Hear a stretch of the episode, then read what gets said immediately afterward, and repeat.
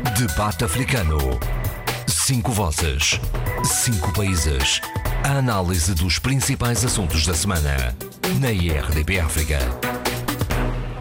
A cena é própria de filme. Um automóvel é bloqueado por uma carrinha caixa aberta em plena luz do dia, bem no centro da cidade. De lá sai um homem armado de metralhadora que, aos gritos, ameaça o condutor do automóvel a entrar na pick-up. O condutor ameaçado é jornalista e blogger e no ápice dá por si entre quatro homens armados que o ameaçam aos gritos. É levado para uma zona isolada onde é espancado. A cena passou-se esta semana em Bissau, às duas da tarde. O blogger é, e jornalista em causa é Ali Silva, crítico do atual poder na Guiné-Bissau. Vivam bem-vindos ao Debate Africano, um programa de reflexão e comentários sobre os principais assuntos da semana em África e no mundo, com as opiniões de Adolfo Maria, José Luís Jofer Almada, Sheila Khan, Abílio Neto e Eduardo Fernandes. Eduardo, é por si que vou começar, é pela Guiné que vamos, nesta semana que fica marcada por este episódio, que infelizmente não é o primeiro. É, é, é, é de uma grande tristeza ver o, o meu país a descambar para uma situação que já era esperado já há uns tempos a esta parte uh, e infelizmente está-se a agravar. O, o chefe de Estado, o Sr. Presidente da República, o Maru, Sissoko Embaló, tem um relacionamento com os órgãos de comunicação social muito difícil e, e, tem uma concepção do poder, sobretudo a concepção do poder também, uh, que não é o mais apropriado numa democracia. Uh, um, um, dirigente político numa democracia está sujeito ao escrutínio e, portanto, a crítica é natural, é natural, faz parte uh, da, da própria democracia. E, portanto, o, o, não é através uh, do controle ou da tentativa de controle dos meios de comunicação social que se resolvem os problemas. os problemas deverão ser resolvidos não é, por meios políticos, por, meio, por meios técnicos, de maneira a que a se dê resposta adequada às ambições, aos desejos e, e aquilo que uh, o, povo, o povo deseja, uh, que é a melhoria das suas condições de vida. Uh, um, um, dos aspectos que é preocupante na Guiné-Bissau neste momento é a falta de, de liberdade. Eh, quem, quem, quem utilizar a liberdade para criticar, e a crítica muitas vezes é, é, é, fundamental numa, numa democracia, porque é através da crítica que se melhoram as situações. É? E, portanto, nem tudo, nem tudo está uh, bem na, na, na, Guiné-Bissau. Nem tudo está bem. E, portanto, é natural que, que os jornais, as rádios, uh, e, o, e, e, o Vox Populi né? e, o, e a voz do povo uh, reclamem certos aspectos da vida, da, da, da vida social da Guiné-Bissau, na Guiné-Bissau. E, portanto, uh, através, o comportamento das, das, autoridades policiais contra, contra rádios, não é? Ou contra a imprensa, a imprensa escrita, acho que, que é um mau caminho, é um mau caminho, e que poderá depois desembocar numa situação que pode tornar-se incontrolável. Uh, nós, uh, eu sei que o Sr. Presidente da República tem uma relação muito estreita, muito próxima com o Presidente do Senegal, Macky Sall. E, mas olhe, olhe bem o que é que se está a passar neste momento em Dakar, não é? no Senegal em geral e particularmente em Dakar.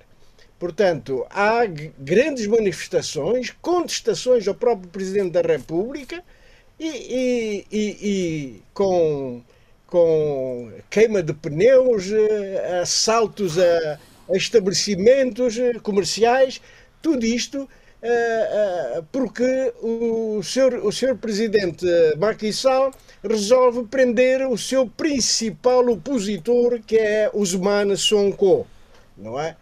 E, isso levou a que os adeptos de Sonko saíssem à rua e, e tivessem feito é, perturbações é uma... grandes na capital do Senegal. É uma situação que se pode replicar em Bissau, na Guiné?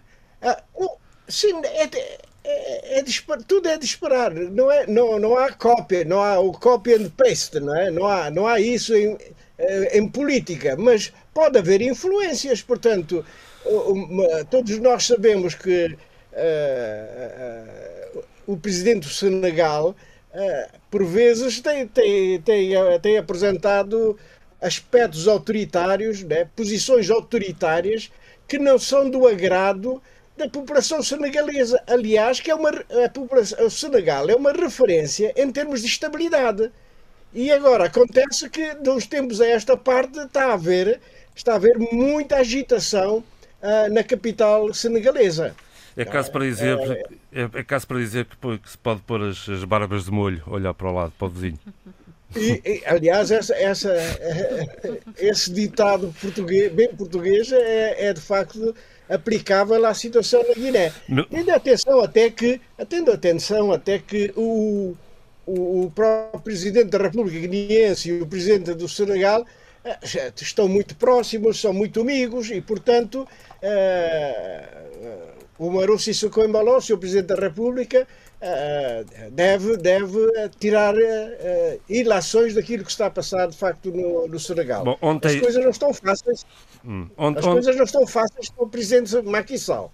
Bom, mas vamos sentar um pouco agora aqui na, em, em Bissau. Ontem, na inauguração de uma esquadra de polícia, o Mar Sissoko Embalo, ontem quinta-feira, estamos a gravar o programa à sexta-feira, é bom recordar isto, numa inauguração de uma esquadra de polícia, o Mar Sissoko Embalo lamentou a agressão a Ali Silva mas desafiou a procurar, uh, a procurar quem o espancou, negou dizer ter sido ele e garantiu que daqui para a frente, e vou citar, nenhum cidadão vai ser espancado.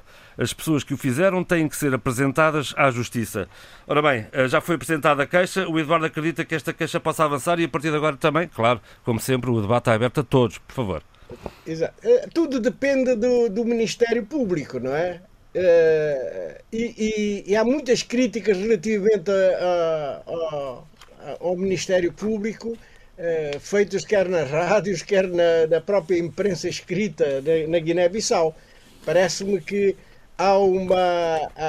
Há, um, o, o, Ministério Público coíbe-se de, de facto de atuar uh, no quadro das suas competências e isso está a provocar um desagrado muito grande na, na, na Guiné-Bissau.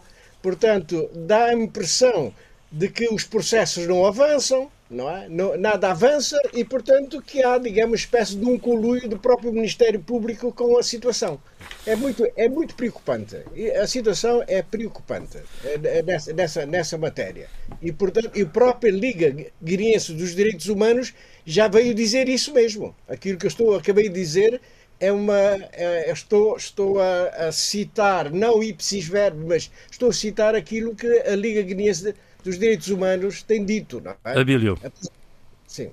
Hum, uma coisa que eu tenho que fazer, eh, porque estou obrigado a fazê-lo, eh, que é deixar aqui um forte abraço solidário ao António Ali Silva, Tisha, eh, meu companheiro e meu amigo de eh, muitas e diversas lutas eh, aqui em Lisboa. o Tisha é um jornalista de investigação que arrisca, é um homem livre, é também um ativista pelas causas da Guiné-Bissau e quando faz, faz com paixão. É um tipo apaixonado mas também é, é, é, é um tipo uh, que compreende bem uh, a dimensão da sua ação. Tem profunda consciência uh, do que faz e, e sabe exatamente como fazer. Ditadura de Consenso, que é o seu blog, tem esse título, que é um título de todo, se quisermos, irónico, de consenso tem muito pouco. E eu gosto que ele uh, aborde uh, a realidade do seu país desta forma. uh, aborde também a realidade das relações entre o seu país e os outros países exatamente dessa forma, desabrida, mas consciente. Portanto, essa é a homenagem que eu tenho que fazer a um amigo e a um jornalista. Dito isto, há duas coisas que devem ser referenciadas e o Dato Fernandes já furou uma. Eh, que é comparar ou tentar projetar a partir da situação que se vive no Senegal nos últimos dias com a possibilidade, em termos de risco, de vir a acontecer o mesmo na Guiné-Bissau. E essa leitura é uma leitura que está correta, porque tem muito que ver com a forma como se entende o poder e como se entende exercer o poder. Sall que apareceu e tem sido, de certa forma, uma lufada de ar fresco, renovador eh, no seu país e prometia muito mais renovação do que aquela que está a dar, mas está a dar alguma, eh, cai eh, no velho truque ou na velha armadilha, armadilha será a melhor palavra e o melhor conceito, das lideranças políticas africanas as lideranças políticas africanas do antigamente, as, as lideranças políticas africanas de hoje, e parece que não nos levamos dessa lacra, que é tentar uh, acaparar o poder todo, todo, e tentar, uh, de certa forma, uh, e querer exercê-lo na totalidade. Eu não falo aqui em totalitarismos, porque ainda temos Constituição, tanto no Senegal como na Guiné-Bissau. O exercício do poder é que não pode ser total, como uh, existe esse entendimento nessas duas personalidades. Segundo, relativamente ao presidente da Guiné-Bissau, Umaru Sissoko, Sissoko embalou, deve olhar de facto para uh, o seu vizinho a norte, mas mais do que olhar para o seu vizinho a norte, tem que olhar para o seu próprio país e tem que olhar para o seu próprio país em que perspectiva? Tem que perceber que ele foi eleito eh, em circunstâncias eh, absolutamente excepcionais e está, ou, ou deveria estar, obrigado a eh, cumprir com um compromisso com o seu país que passa por duas coisas fáceis de fazer. Primeiro, que é pacificar as instituições da Guiné-Bissau, pacificar as relações das instituições com a cidadania guineense e, segundo, tentar ser o máximo de agregador possível. Naturalmente que essa segunda parte, que é o máximo de agregador possível, terá muito que ver com a forma como o todo da cidadania e o todo das instituições olham para a presidência da República. Não é bom, e isto aqui em termos de suspeição e em termos de eh, perspectiva de futuro, que se olhe sempre de forma desconfiada para a ação da presidência da República no contexto que a Guiné-Bissau vive, que é um contexto de pós-conflito. Sejamos claros e objetivos. O que a realidade pede ao presidente Umaru Sissoko Embalou é que ele tenha consciência de que está a governar uh, um país, ou que está a governar, não, que está a presidir um país, sou mais específico e mais concreto, que exige dele pacificação e exige também uh, dele que seja capaz, eh, sobretudo, de exercer os seus poderes com base na Constituição do seu país, afastando conflitualidades desnecessárias. É natural e é bom também que o presidente Omar Sissoko Embalou compreenda isso, que até agora, até este momento, eh, o que tem acontecido com ele, e é bom que ele tenha mesmo isso em consciência, são só e quase que somente, do ponto de vista mediático, eh, olhares críticos e profundamente críticos a sua, ao seu exercício de poder, ao seu mandato. Isso tem que ter algum fundo, isso tem que ter algum fundo de preocupação. Eu tenho estado a ouvir muito poucos elogios à ação presidencial uh, do Mano Sacou Embalou. Ele tem que refletir sobre isso. Ele tem que ter consciência da profundidade que isso significa. Não pode ser só um presidente que atraia a crítica e atraia uh, uh, uh, o olhar negativo, mas está no momento, e ele ainda vai a tempo, porque tem mandato para o efeito, de também sobre si chamar críticas positivas, coisa que ele até agora não teve. E não teve só por sua exclusiva responsabilidade. Muito bem. De resto, esta, esta, esta, esta agressão, a Ali Silva foi condenada quase unanimemente na Guiné-Bissau, inclusive pelo partido que, que suporta o, o, o, governo, então, porque não, não, porque não o faria, mas a eh, Liga de Direitos Humanos e Sociedade Civil não vi da parte da comunidade internacional até agora, a não ser que me tenha passado ao lado, nenhuma referência, nenhuma crítica a esta situação, nomeadamente da União Europeia, sempre tão são paladina na defesa dos direitos humanos e das liberdades e garantias. Não, havia, não ouvi até agora nenhuma crítica. Sheila, uh, como é que vê esta situação? Bom dia a todos. Uh, o Eduardo Fernandes uh, aflorou e verbalizou uma frase que eu vou citar e que eu acho que importa refletir sobre ela um pouco. A crítica é fundamental numa democracia. Eu acho que os nossos países lidam muito mal com os seus sistemas democráticos, ou pelo menos com esta com este desejo e com esta vontade, e agora ligo-me um pouco à palavra que o Abílio tantas vezes diz, e bem, à questão da cidadania. Uh, por um lado, em termos teóricos e, e retóricos, uh, apelam muito a, uma, a, um sistema democrático, a uma vivência democrática, mas uh, em termos cívicos, em termos práticos e pragmáticos, em termos de, um, de uma cidadania ativa, vigilante e crítica e acima de tudo, proativa, uh, existem aqui várias contradições. E eu acho que vários dos nossos países, e já agora posso citar Moçambique, uh, não sabem gerir bem, uh, não sabem atuar com ponderação e com alguma consistência.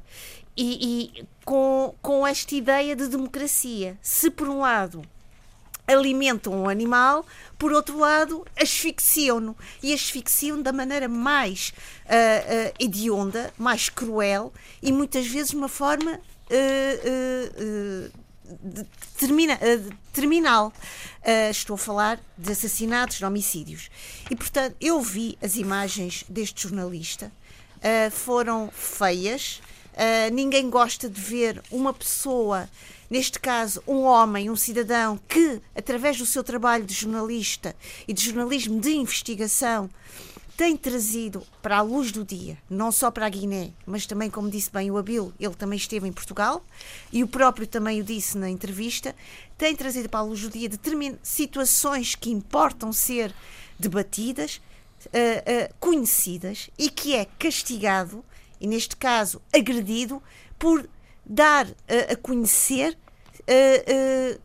situações problemáticas do seu, seu próprio país. E, portanto, o governo, não só da Guiné-Bissau, mas também outros governos de outros países, devem aprender um pouco com esta situação, se tiverem a coragem e a capacidade e tiverem dentro de si muito claro e transparente e de uma forma muito sólida o conceito de cidadania quando apelam e quando também, em termos eleitorais, vêm buscar votos no sentido em que somos uma sociedade democrática. E, portanto, volto outra vez à, à frase de, de, do Eduardo Fernandes, que a crítica é fundamental na, nas nossas democracias, mas a verdade é que as nossas democracias.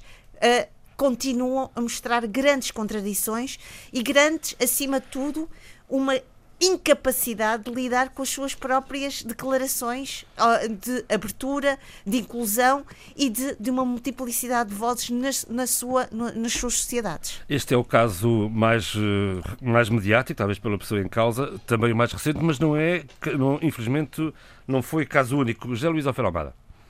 Bom, eh, é preciso condenar com a máxima veemência esse ato, esse ato parece anónimo, mas tudo leva a crer também um ato encomendado. Eu gostaria que a CPLP, de que Cabo Verde uh, exerce a presidência nesse momento, portanto, uh, fizesse alguma coisa no que respeita a direitos humanos. E nesse caso, é um direito fundamental, que é a liberdade de expressão, que é exercida através de um blog e do jornalismo de investigação. Porque quando vamos, formos ver a questão do índice de democracia no mundo com o relatório da Freedom House, vamos ver que há outros países da CPLP em que a situação é muito grave. E penso que uma das funções das presidências rotativas é exatamente exercer influência nesse, nesse sentido para que casos de violação de direitos humanos como esse, dessa crueldade, uh, dessa ferocidade, uh, não aconteçam. Queria também sublinhar que uh, a Associação de Jornalistas de Cabo Verde, a JOC, condenou em tempo e foi das primeiras Foi a primeira mesmo, foi a primeira. Foi a primeira a condenar, portanto, esse ato numa iniciativa em que aparece primeiramente no, no Facebook, Facebook do Orlando Rodrigues. É preciso sublinhar isso. Ao mesmo tempo, o Ali Silva chama a atenção uh, da, do Sindicato de Jornalistas Portugueses que não se posicionaram sobre a questão, apesar dele ser membro uh, desse sindicato de jornalistas, e aí, perguntada, perguntado, o, o sindicato resolveu, portanto, reagir. Eu acho que esse ato hediondo deve ser sempre pretexto para reações uh, poderosas e vimentes de organizações profissionais, mas também de organizações intergovernamentais e internacionais, como a, internacionais, intergovernamentais, como a CPLP, porque faz parte do pacto constitutivo uh, da CPLP, portanto, o Estado de Direito Democrático e a defesa dos direitos humanos.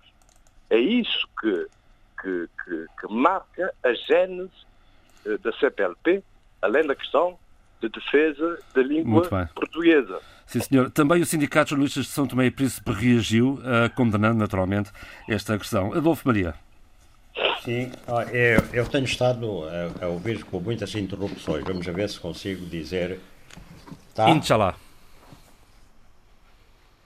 Mais uma interrupção. E agora, Adolfo? atenção que os colegas disseram. Eu até gostei de alguns conselhos que servem só para os cidadãos, não servem para quem foram dirigidos, mas também. É, em alguns palopes, né, tem sido uma constante a intimidação, a agressão e mesmo o assassinato de vozes discordantes. É, nós lembramos, por exemplo, no que respeita ao jornalismo, o que se passou em Moçambique, em Angola também, sobretudo no, no, no consulado de José Eduardo dos Santos, como é que algumas vozes discordantes desapareceram, né? Uh, e é, também sabemos bem o que se passa na Guiné-Bissau. Os conselhos do Eduardo Franjo, do Abílio Neto, não é? é?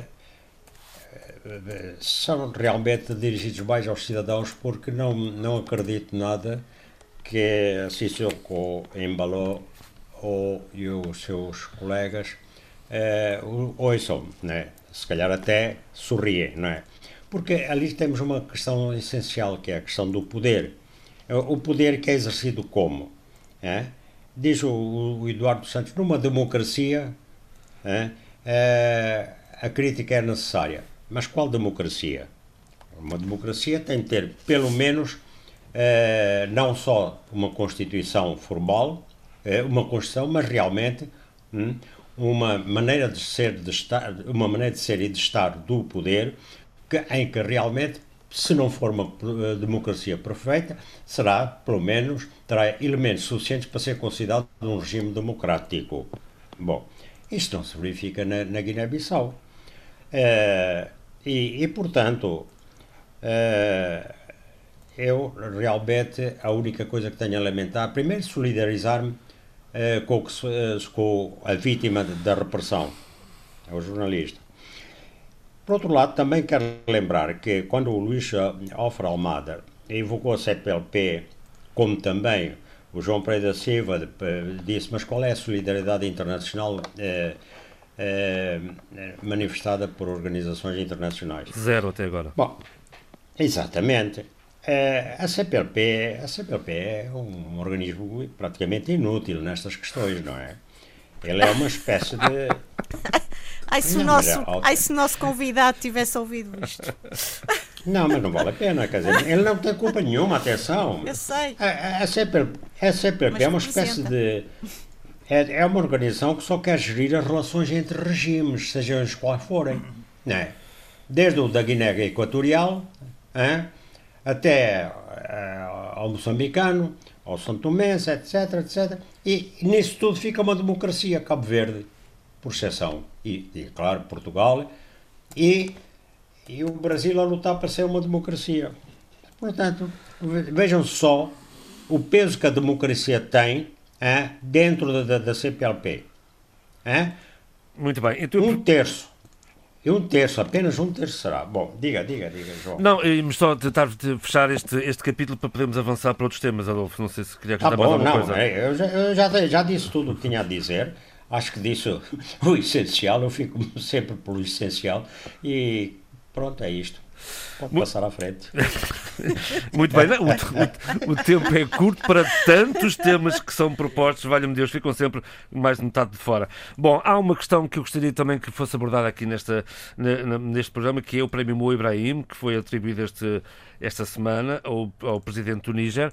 Um, de resto, o tema das eleições no Níger era um tema que vinha vindo a ser proposto há já algum tempo, tanto pelo Abílio como pelo Zé Luís. Para o Zé Luís não se queixava, vou começar por si. Zé Luís, faz favor. Zé Luís Alfeira Almada. Zé Luís Alfeira Almada, está, saiu, perdemos o contato com o Zé Luís. Abílio. Uh, as eleições do Níger uh, foram e, e, são importantes. Porquê? Porque é uh, efetivamente uh, um dos poucos países do Sahel, para não dizer o primeiro país do Sahel, não considerando naturalmente Marrocos nessa contabilidade, que eh, consegue fazer eh, uma alternância eh, democrática, e neste caso é a primeira alternância eh, democrática tranquila. Tranquila dentro daquilo que nós podemos considerar eh, tranquilo eh, em eleições, em algumas eleições no continente africano. A importância, toda a importância dessas eleições residiam efetivamente nisto.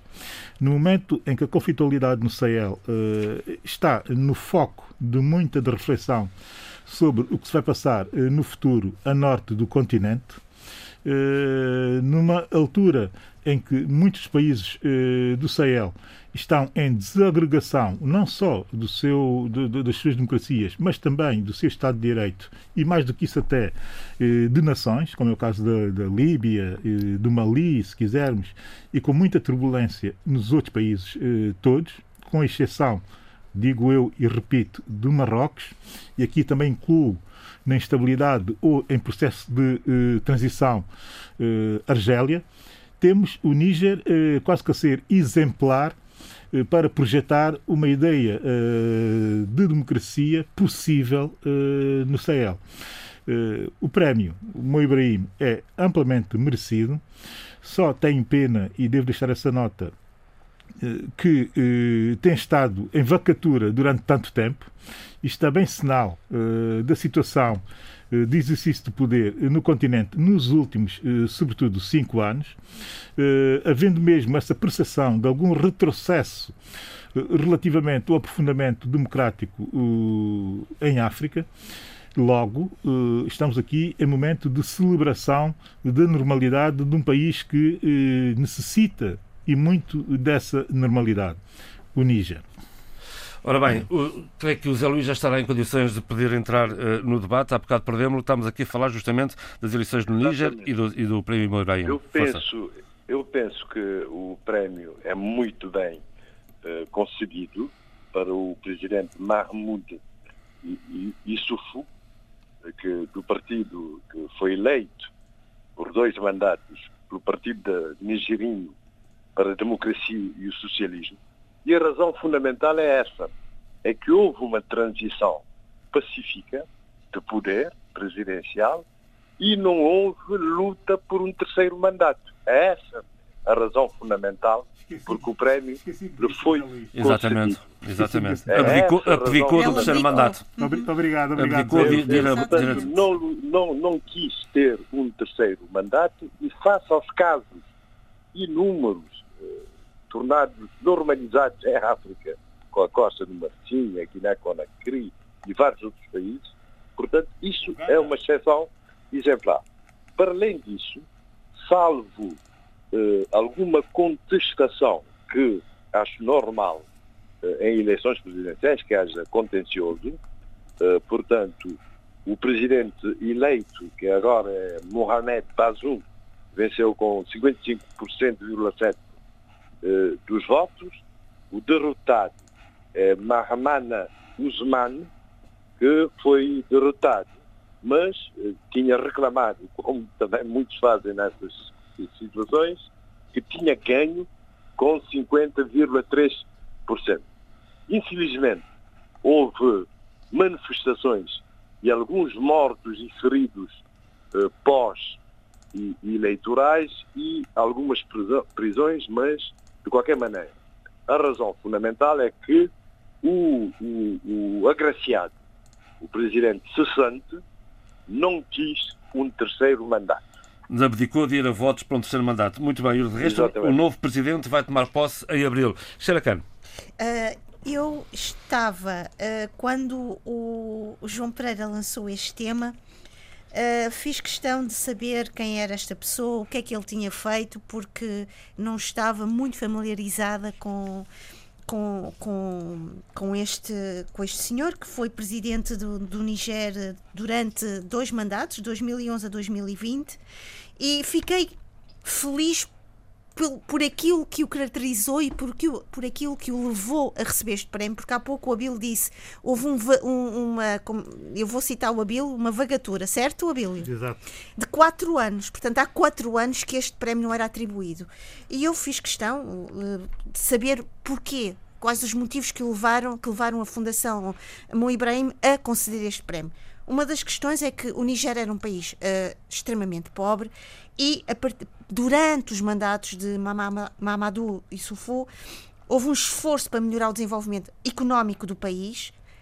Outra questão que me chamou a atenção e que tem sido estrutural na, na, nos, no, nas relações de poder e de autoridade no continente africano é exatamente esta questão de ele ter renunciado ao terceiro mandato, contribuído para a estabilidade regional e aqui uh, vou agradecer muito os várias aprendizagens do Eduardo Fernandes, que contextualiza sempre muito bem, em termos geográficos, os países. E eu fui ver como é, como é que o, o contexto geopolítico e por, quais são os países que estão aqui à volta deste, deste país. E realmente o Niger tem o Mali, tem a Argélia, tem a Líbia uh, ao norte, a leste tem o Chad, a sul tem a, a Nigéria uh, e o Benin e a oeste a Burkina Faso. E, portanto, são países que também por si têm trazido para o continente africano grande instabilidade, enormes desafios e, portanto, acho que, como disse o, o Abilo, é também uma forma de reconhecimento pela excelência do seu trabalho, pela excelência do, da sua liderança e, acima de tudo, pela excelência de uma herança que ele vai deixar não só para o seu país, mas também para, para, para o espaço regional onde se está situado. Eduardo Fernandes. Eduardo. Sim, sim, sim. sim faz favor. Vou, vou interferir já. E, e intervir. Uh, não, a questão é o seguinte. Uh, o, a, a, a, a, linha da pobreza no Níger passou de 48% para 40% num período de uma década. Isto significa que a, a média anual da redução da pobreza no país não chega a 1%, é 0,8%. Não é? Portanto, em termos de dinâmica uh, para combater a desigualdade que a pobreza uh, provoca, é, é, é, é, extremamente baixo. Não é? Sejamos muito sinceros nesta matéria.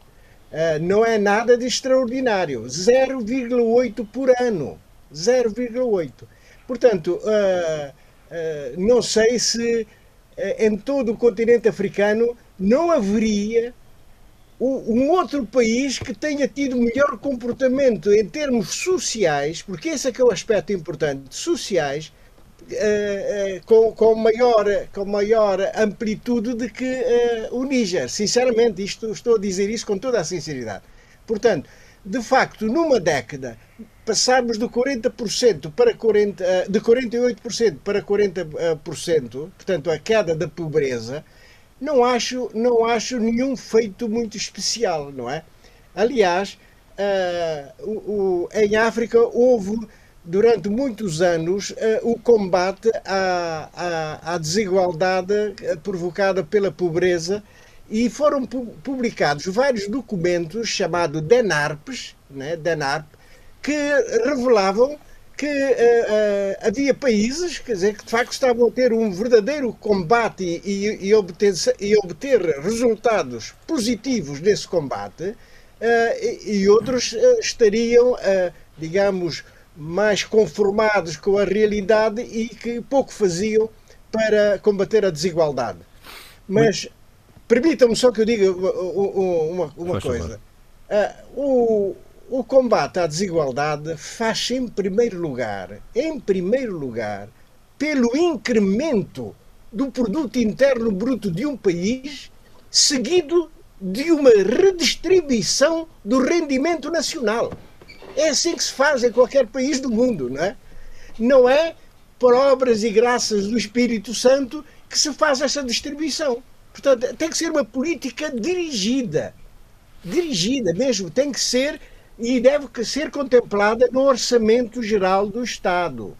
O Orçamento Geral do Estado deve dar eh, eh, indicações muito claras na redistribuição do rendimento nacional. Essa é a verdadeira Bíblia.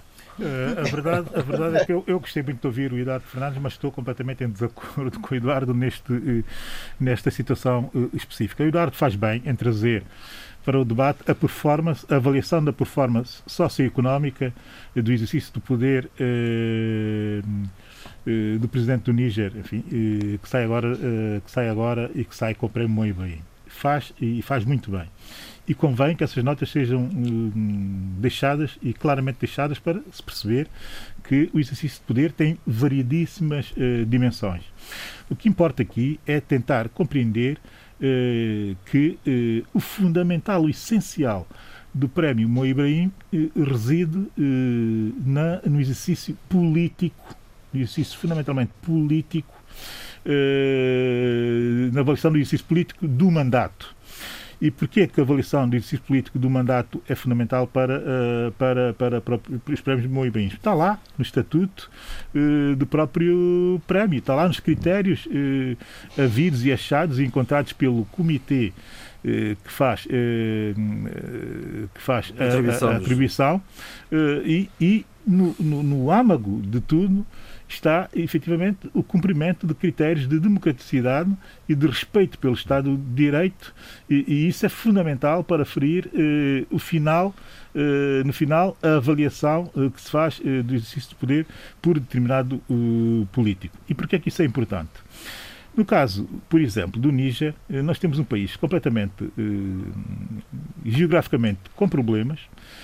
É um país sem acesso ao mar. Sem acesso ao mar é um país eh, mineralmente rico, mas totalmente desestruturado, desestruturado, sem infraestruturas, um país eh, que viveu o seu pós-independência em constante, em constante, em constante, em constantes crises eh, políticas com movimentos e aqui já entro na, na, na questão política em si, com, um, com constantes golpes de Estado, com uh, uma ditadura militar. terrível, militar terrível, com militares sempre disponíveis para tomar o poder quando lhes apetecer, com estímulos a frentes e guerrilhas uh, étnicas constantes. Portanto, e foi essa aqui, deriva que foi estagnada por Mamadou Yusufu. Exato, estamos aqui perante mandatos. uma situação de um país com muito poucas probabilidades de alguma vez poder pensar sequer uh, em ter uh, um momento de estabilidade política governativa. E foi isso que uh, trouxe Mamadou Yusufu. E, e isso é, é, de grande relevância. Agora, a partir daqui, pede-se é que quem venha a seguir consiga cumprir os mínimos para que de facto seja possível trabalhar o socioeconómico de forma mais consistente. Para Porque manter, se não houver um Estado, caminho. se não houver um Estado, se não houver uh, uma pacificação uh, da própria nação, é quase impossível falarmos uh, na, na, na, viabilidade de grande ou de média evolução socioeconómica. E o Adolfo Maria, o que me diz sobre esta matéria? Adolfo? Adolfo. Não está. Ora bem, vamos. Está, mas eu gostaria só diga, de diga, diga, dar um aspecto importante. Uh, ninguém pensa que Níger é um país pobre. Um não país... é, não é. É riquíssimo. É, é riquíssimo. Então, minério é, é uma coisa impressionante. É? é, um, é o maior produtor de urânio uhum. uh, na, de África e é o principal fornecedor de urânio aos países europeus, nomeadamente à França. França Portanto, a, a, a, economia, a economia nigerina uh, está, está muito assente na, na, exploração desse minério que é tão, tão importante para o desenvolvimento, não é? E também, às vezes, até também para fomento da guerra, mas isso é outra conversa. É? Ora bem, estava aqui a tentar uh, uh, ouvir o Adolfo Maria, mas creio que a ligação. Ah, já, sim, já, sim, está, já Adolfo, estou lá. Já estou. Diga, diga, faz favor. Estou a ver como. Bom, eu, eu vou ser muito breve. Não, é, não tenho nada a acrescentar às ricas intervenções do, dos meus colegas. E quero salientar realmente o aspecto político, não só o prémio Bom Ibrahim é nesse sentido, mas o significado deste de, prémio, quer dizer, que é eh, precisamente para premiar quem eh, rompe com uma tendência geral em África, que é dos eh, presidentes procurarem por meios, por, por, vários meios, revisões, Constituição do último etc., prolongar os seus mandatos. O último, no caso, foi até no Uganda, não é? E, e, portanto, acho muito bem a atribuição deste prémio e não nada mais tenho a dizer, a, a acrescentar ao que argumentos que foram já. Muito bem, para os próximos 10 minutos eu convidava-vos a refletir um pouco sobre o que se passou também na Guiné Equatorial, com uma dramática explosão num paiol de um, de um quartel, só soube 24 horas depois, e ao longo da semana fomos, fomos, foram, fomos conhecendo cada vez mais vítimas mortais e, e, e, e outras, e outras vítimas desta explosão, eh, mais de 100 mortos, 600 feridos uh, e um bairro, ou, ou, ou mais que um bairro, totalmente totalmente destruído. E depois uma, uma falha na, na, na, no apoio internacional. Até ontem, apenas Espanha e Israel tinham respondido ao pedido de apoio internacional. Espanha, de resto, era a antiga potência colonial. Quem, ah, quem quer pegar nisto? Sheila? Eu quero. Sheila. Eu acho que o que aconteceu em Bata, na Guiné, na Guiné Equatorial, peço desculpa, Eduardo, já ia para a Guiné-Bissau, uh, foi, tem o um nome, negligência. Uhum. Totalmente.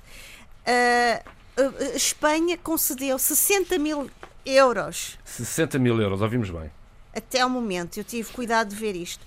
Mas também é verdade o seguinte: o nível de corrupção neste país é tão elevado que também é natural, e, e se não estou em erro, uh, ouvi, escutei estas palavras, uh, que há um apelo de, de, de, doação ao nível de ajuda ser direta uh, às famílias, porque sabemos que este país tem um nível de, de, corrupção tão elevado que certamente, se calhar, os países estão silenciosos ao nível dessa, dessa, dessa, desse apoio internacional porque têm noção de que isto não vai chegar a ninguém, isto é, vai diluir-se de tal maneira que essa ajuda, esse, esse apoio essa, essa, essa solidariedade torna-se quase totalmente invisível. E, portanto, o que, o que me parece, mais uma vez, a Guiné Equatorial tem demonstrado, e nós temos visto este, ao longo destes anos todos, uma total incapacidade ineficiência de saber cuidar uh, do seu povo, e vou outra vez tocar na palavra-chave, a menina de, de, dos olhos do Abílio, a cidadania em, em, na Guiné Equatorial é zero. E, portanto, este, eu não me parece que as pessoas e que a comunidade internacional esteja uh, distraída. Eu acho é que estamos perante um país que tem uma total irresponsabilidade e, portanto, e também não há uma capacidade de, in, de, de, de migrar essa ajuda para este país e poder daí apoiar as famílias e vemos casos de pessoas que não sabem dos seus familiares, não têm noção do que é que aconteceu, porque há realmente uma ausência de informação. Uh, logicamente, Teodoro Obiang já veio uh, dar o seu fazer um, uma, dar uma imagem de, de apoio, de, de, querer resolver a situação, mas nós sabemos que isto é tudo uma verdadeira uh, um discurso, uh, uma farsa, é mais uma vez algo completamente um vazio. Eu fiquei muito uh, chocada também uh, com este apoio de, de, de, Espanha. O que é que são 60 mil euros num país com, com tantas dificuldades e numa, e numa situação desta catástrofe, não é? Bom, de acordo com dados oficiais do governo uh, de, de Guiné Equatorial, uh, Israel e Espanha enviaram técnicos de emergência. Israel, por exemplo, enviou 67 médicos, paramédicos e enfermeiros. a Guiné Equatorial recebeu também equipamento de auxílio de, do Qatar e de França. Portanto, para além de Israel e Espanha, enfim, quatro países responderam, Abílio? Uh, mais uma vez, tenho que deixar uh, uma palavra, desta vez coletiva, uh, uma palavra de solidariedade ao povo irmão da Guiné Equatorial. dito isto, eu também tenho acompanhado esta situação muito pelo olhar e interessava-me fazer este exercício pelo olhar espanhol relativamente a essa ocorrência. E a partir daí tentar, naturalmente, expandir a, minha, a minha leitura das diversas leituras que estão a ser feitas em Espanha uh, esse, esse acontecimento terrível e, e, e, trágico. A primeira coisa que me veio uh, a olhar foi o facto de, na TVE, na televisão espanhola, na televisão pública espanhola, uh, terem uh, dado as imagens da chegada da comitiva presidencial ao local. Eu estava a ver o noticiário acompanhado da minha família e ficaram os dois outros elementos da família que estavam sentados comigo no sofá a ver o noticiário, de boca aberta, com o aparatoso que foi a chegada de eu não quero exagerar. Pai, sem automóveis. Eu, exato. Há coisas, que, há coisas que não mudam. Pai, sem automóveis. Não, não se percebia nem muito bem de onde é que estava o, o Teodoro Bianchi. Que, que Mas a ideia é essa. Vão, vão dois ou três carros iguais para não se saber afinal, exatamente onde é que foi afinal, o Presidente. Afinal, não fomos, não fomos só nós lá em minha casa que vimos essas imagens. Uh, enfim, e eu nem sequer quero qualificar e classificar uh, as viaturas. Segundo, uhum. uma declaração semi-oficial uh, por parte do governo espanhol, feito off the record, se quisermos, não foi assim tão off the record, foi oficiosa.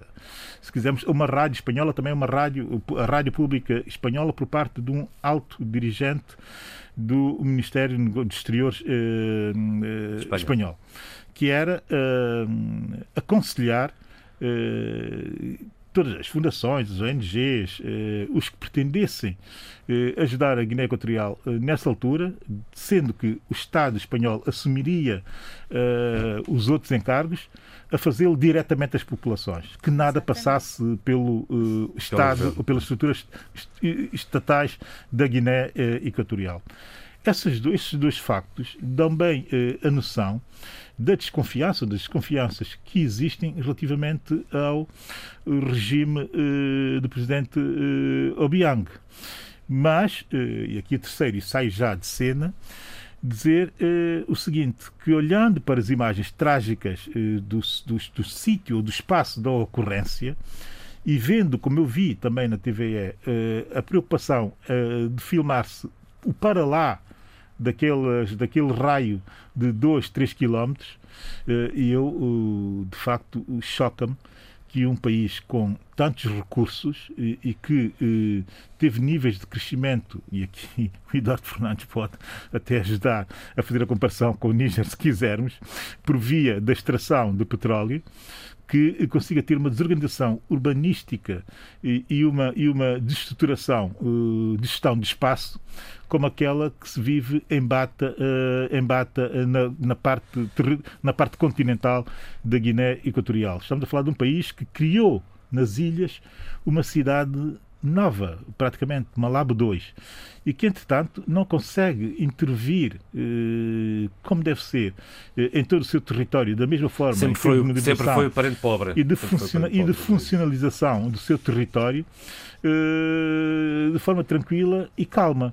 Mas, entretanto, quarto, e deixo só essa nota eh, para se perceber também o porquê de não haver muito mais movimentos de solidariedade, por exemplo, regionais. Eh, e eu fui ver as impressas de países vizinhos e vi muito pouco destaque a essa situação. Isso quer dizer alguma coisa. Eh, estamos a falar de um país que está a criar eh, e a querer construir, já construiu uma parte, de muros na sua fronteira continental com o resto dos países vizinhos, estando nesse momento em conflito fronteiriço com um deles. Isto diz tudo sobre a forma como se faz política uh, no nosso continente. Eu peço desculpa, o tempo está a terminar. Um minuto para o Eduardo Fernandes, por favor, sobre, sobre esta questão. Se quiser intervir, faz favor. E igualmente também ao Adolfo e ao Zé Luís, que o tempo está mesmo no finzinho. Sim, está bom, eu espero. Eduardo. digamos, aquilo que se passou em Bata é, é de facto de lamentar. A construção de um paiol eu não sou especialista nem militar nessa matéria, mas toda a gente, o bom senso, aconselha que se tomem todas as cautelas na, na construção de, de, dos paióis, porque são, são explosivos que estão guardados nos paióis. E, portanto, construir paióis junto de, de, de terrenos da agricultura uh, uh, em África, uh, que eh, previamente, antes de se cultivar algo, faça queimada, é um, é um risco tão grande e verificou-se agora que foi isso que aconteceu. Portanto, os paióis estavam construídos em terrenos agrícolas. Estamos na altura da agricultura, é preciso fazer a queimada para o enriquecimento com as cinzas do terreno. Está-se a ver, não é? E, e, e deu-se deu o que se oh, oh, oh, oh, Eduardo, mas esse argumento ainda não está provado também, não é? Vamos ver. Zé Luís. Zé Luís Alfeira Almada. Eu, portanto, uma profunda solidariedade, palavra de solidariedade às populações eh, desprotegidas, aos mortos, aos falecidos, face a um poder que, segundo o índice da Freedom House, vamos falar disso com certeza, é, é o, um dos piores é, é, é, um dos piores dos piores países da África uh, em termos de liberdades civis, de Estado de Direito e tudo isso, junto com a Eritreia, o Sudão do Sul, a Somália, a República Centro-Africana e a Líbia. Já lá vamos ao por relatório isso, das democracias. Por isso percebe-se uh, a passividade da comunidade internacional face a esse poder cleptocrata e corrupto até dizer chega, na verdade, e, e, mas penso que, de toda forma, eh, as organizações não governamentais, como disse o Adílio, e os governos, deviam solidarizar-se e encaminhar as ajudas para as populações. Adolfo Maria. A minha solidariedade com as vítimas e a repulsa pelo odioso regime que governa aquele país. É www.rtp RVP África. É por aqui que pode seguir o debate em podcast numa altura em que vamos falar também de regressos, o regresso de Lula da Silva, o regresso também de Domingos Simões Pereira a Bissau.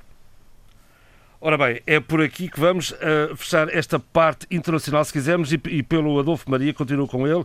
Lula da Silva regressa, é ilibado das, das, dos crimes que estava, enfim, que estava acusado e tem, uh, vai, bom, vai a caminho de poder ser ilibado dos crimes tem pelo menos via aberta para poder voltar a, a, a, concorrer à presidência da República, Adolfo.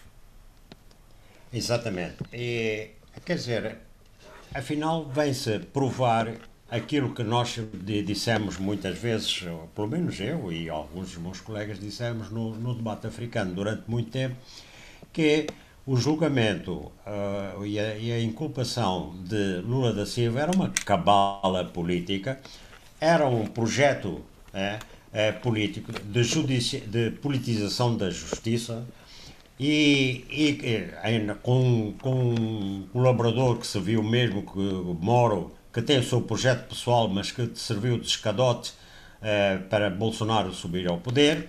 E, portanto, uma direita da mais reacionária que há, daquelas mais conservadoras, aquelas mesmo que só o Brasil também produz, não é? Desde uh, a Tocaia e por aí fora dos coronéis, não é? E, e portanto, uh, Lula, isto veio só confirmar que tudo tinha sido uma cabala, né? baseada em aparências e, e com procuradorias mexidas por um, um, influente uh, juiz. Uh, agora, isto, não há dúvida nenhuma que, entretanto, o país se dividiu e nisso colabora, colaboraram os meios de comunicação social e, essencialmente, a rádio, a rádio e a televisão Globo, a, a TV Globo, a Globo, e com os seus jornais também. E e, e, que agora está a recuar, é certo, mas a verdade é que o país ficou muito dividido e muito polarizado. Lula concentra ainda uma tem ainda um grande capital de confiança em numa grande parte da população perdeu na classe média numa determinada classe média isso é verdade que agora também se sente órfã porque tendo apostado em Bolsonaro Uh, afinal, também desiludiu porque Bolsonaro é um buçal de primeira, né? Aquilo não, não sei mesmo como é que se governa um país com, com 200 milhões, mas também já tivemos o Trump no, no, nos Estados Unidos, não há nada que admirar. Estão-me a ouvir? Sim, senhor. Sim. Com toda a atenção, ah. continue, faz favor. Não, é que, eh, pronto, é que eh, hoje há uma certa. Pronto.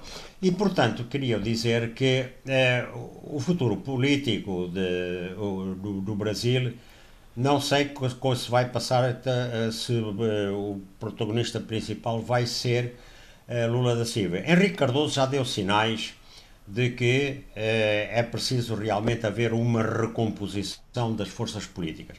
Agora, dito isto, interessa saber como é que Lula também saberá, embora, digamos, sobre o PT é, porque houve muito desmandos não é? da, da, da governação do PT, isso não, não podemos uh, esconder, não, é? não podemos esquecer. Hum. E então, uh, o, o, problema é que, quer dizer, como é que Lula da Silva se liberta da canga de, de, de nefasta que o PT tinha e como é que ele uh, realmente dado o prestígio pessoal que tem, consegue encabeçar um projeto de grande aliança de classes uh, para se contrapor à, à direita ultra-reacionária que está no poder. Abílio, tem alguma ideia como é que isto pode, como é que pode ser possível?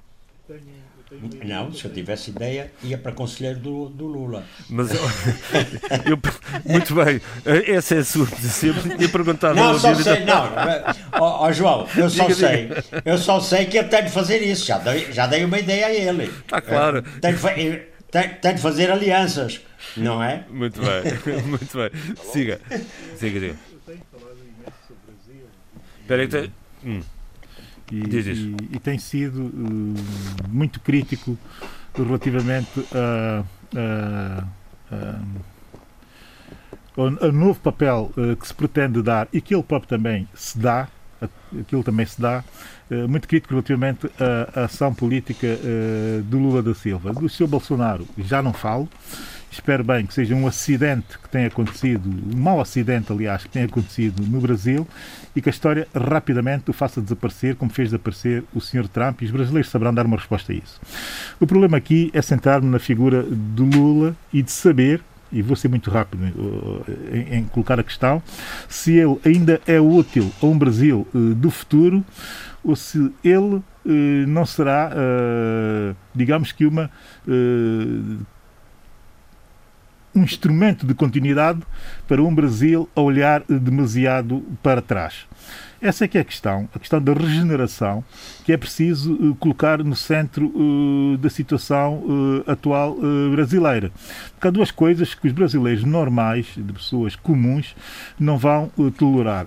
Um, que para salvar Lula se assassine o projeto Lava Jato que é o que pode vir e que deverá vir a acontecer. Eu não creio que seja possível, e se isso acontecer, não creio que seja possível uh, tentar recuperar Lula da Silva só por via uh, do assassinato de todo, toda uma, todo, um, todo um processo, que é um processo que nenhum brasileiro que eu conheça, a esquerda e também a direita, eu conheço alguns a direita, não propriamente a direita próxima do, do Bolsonaro, mas sobretudo a direita liberal, eh, assumidamente liberal, eh, e não vejo nenhum deles eh, a querer que existe esse assassinato do projeto Lava Jato. Ninguém o quer.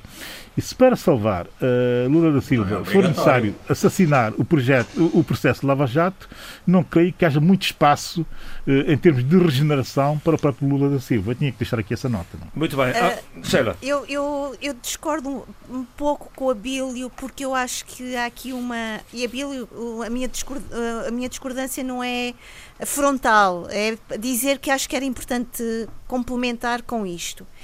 Uh, uma das declarações de Lula da Silva foi não tenham medo de mim. Isto é muito importante. porque ele tem, eu acho que ele tem noção de, tudo o que aconteceu até ao momento. Uh, ele tem noção. Ele saberá. Ele, ele, ele, ele, sabe, ou melhor, ele até diz: a maior mentira jurídica contada em 500 anos de história foi a prisão dele de 580 dias. Mas há aqui uma questão que nós não podemos deixar, tirar o pé do presente: é que uh, é a pandemia, é a situação terrível, catastrófica, trágica uh, em, no Brasil, a condução uh, uh, que eu acho absolutamente horrível de Bolsonaro relativamente ao sistema de vacinação. Que, que o próprio Lula já alertou a população e já pediu à população para que isso acontecesse e que não tivesse nenhum tipo de hesitação. E eu acho que vai esta situação de pandemia, de Covid-19, das mortes que graçam a sociedade, o país inteiro, vai ser um elemento aglutinador e um elemento, uh, um denominador comum para esta nova voz que Lula da Silva poderá trazer e eu espero que traga. E há aqui uma, uh, uma, um, uma, algo que eu achei absolutamente importante e vou citar. Quando ele diz: Quero avisar que vou voltar a andar por esse país para conversar com esse povo.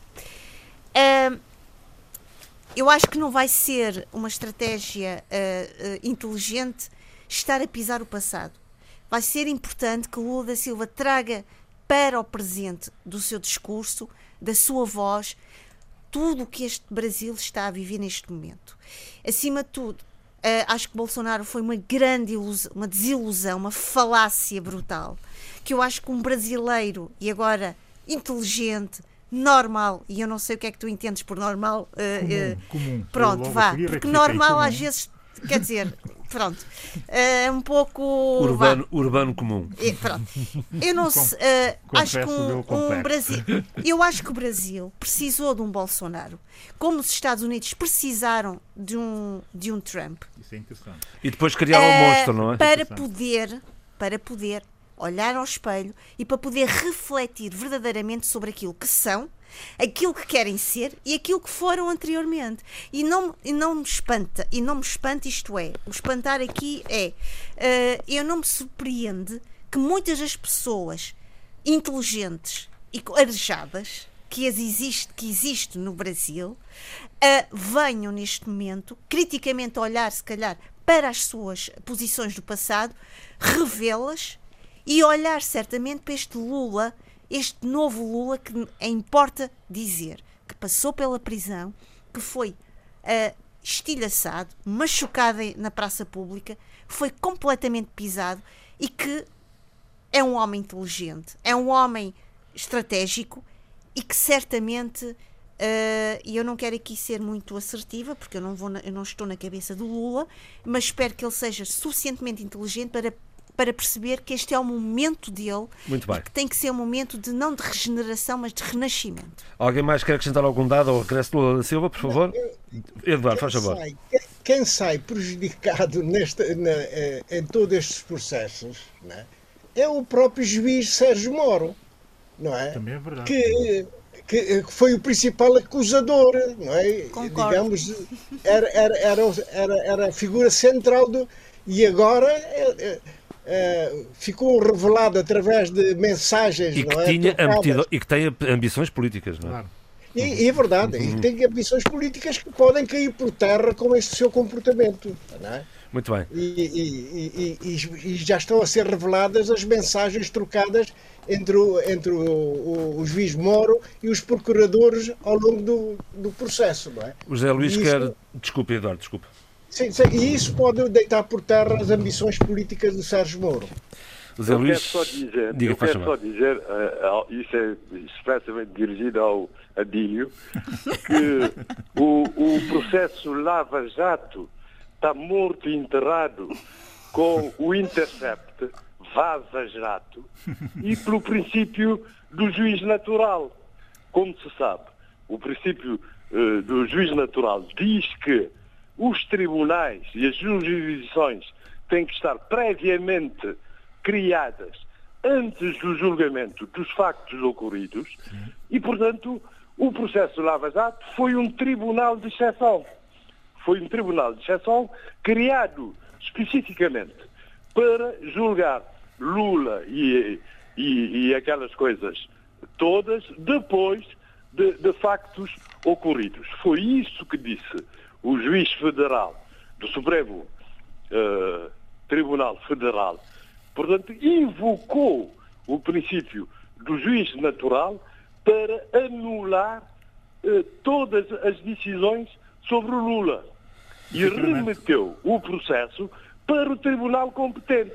Portanto, quer dizer que o processo não está morto, com certeza que vai continuar a luta contra a corrupção no Brasil, mas o processo Lava Jato está morto e enterrado, disso não tenho dúvidas. Muito bem, Zé Luís, diga, diga. E a consequência é, é portanto, foi a restauração dos direitos políticos do Lula e o que o Brasil uh, tem em face de si neste momento é a reconstrução do Brasil, a reconstrução da vida das pessoas face à crise pandémica, pandémica face à catástrofe, à devastação feita pelo, pelo Bolsonaro. Por isso acho muito bem que o Lula uh, seja a pessoa mais adequada neste momento, e não é olhar para o passado, é olhar para o futuro, para reconstruir o país face às obras feitas por ele, à boa obra feita por ele no Brasil, face, portanto, à catástrofe que foi, que foi Bolsonaro. É um olhar para o futuro e ele parece-me ser o único capaz de reconstruir uma unidade de esquerda e levar o Brasil avante. Mas eu penso que o PT terá, face a outros atos de corrupção de que Lula não teve implicado, como se viu agora, o PT terá que fazer alguma a necessária autocrítica. Muito bem, não saia daí, Zé Luís, porque já há dois, há dois programas para cá que têm vindo a propor o relatório da democracia do Freedom House. Faça favor, rapidamente, para passarmos outros temas, por favor. Uh, portanto, Freedom House. Isso é um relatório muito interessante, com critérios uh, essencialmente políticos, são seis os critérios, processo eleitoral e participação e pluralismo político, funcionamento do governo, liberdade de expressão e de religião, direitos associativos e organizacionais, Estado de Direito, autonomia pessoal e direitos individuais. A partir desses critérios, o relatório classifica os países em livre, livres, parcialmente livres e não livres. Eh, no, no, no cômputo dos países livres estão englobados 16% dos países africanos. No, no cômputo dos países parcialmente livres estão 43% dos países africanos e de não livres, ouça bem, 41% de países africanos. Eh, entre os piores dos piores está a Eritreia, que é nitidamente uma ditadura, Já o disse há pouco. o Sudão do Sul, a Guiné Equatorial, cleptocrata ditatorial, a Somália, um Estado falhado, a República Centro-Africana, apesar de ter havido eleições, mas com, com guerra civil e terrorismo, etc., a Líbia, um Estado falhado também. Destaca-se, nesse caso, nesses países africanos, o Malau, porquê? Porque o contencioso eleitoral eh, funcionou. Houve anulação das eleições pelo Tribunal Constitucional e marcação de novas eleições com os resultados que se sabe. Pela negativa, por causa da questão do terceiro mandato, eh, reaçam-se a Costa do Marfim, a Tanzânia, a República Centro-Africana, esta por outras razões, a Guiné-Conakry, o Mali, os Camarões, ainda há bocado estive a ler um artigo sobre os Camarões, que é o Estado autoritário, com, com um presidente há 40 anos no poder, e que há um grande culto de personalidade. E o Burkina Faso. Portanto, queria salientar isso, voltando ao tema anterior, a questão, portanto, do, dos piores dos piores. Pela positiva, Portanto, Cabo Verde é o melhor exatamente, classificado com 92 pontos em 100. A conclusão, a conclusão, portanto. Era aí que queria é chegar. que- Cabo Verde, é que- 92 é que pontos em Cabo 100. Verde- Faça Cabo favor. Verde, Cabo Verde, portanto, está classificado como o país mais livre eh, da África. Claro que isso orgulha os africanos, é uma, um Estado de Direito e uma de- democracia que está a funcionar. Repare-se que parece-me aqui que os critérios são um bocadinho diferentes, portanto, da- dos critérios do The Economist, na verdade, São, que são classificava Cabo Verde e Portugal também e outros países como democracias imperfeitas ou democracia com falhas. Portanto, isso Sim, é, se- é esse um breve Se resumo. não tivesse falhas, estaria 100 pontos e não 92. Bom, eu já agora acrescento que São Tomé eh, obteve 90, 84 pontos, a Guiné-Bissau 44, Moçambique 43 e Angola, que é considerado não livre, com 31 pontos. Adolfo. Então, eh, Então, é um país não livre, Angola? Diz aqui o Freedom House. Não, é, quer dizer, eu até fico sem, sem fala, não é? Mas, mas pronto. É, é, o que se passa é o seguinte. É, bom, é que, quer dizer, independentemente dos critérios de classificação e independentemente da maneira como, é, como realmente se evolui de ano para ano, eu precisava ter a comparação com o coisa anterior, com, digamos, com a, eh, a pontuação anterior. Essa, essa não a tenho aqui, lamentavelmente. Mas- Pois, não, porque de facto há uma coisa. Nenhum, do, eh, quer dizer, eh, qualquer dos nossos países, a não ser Cabo Verde, hum, eh, dos PALOP, não são democracias.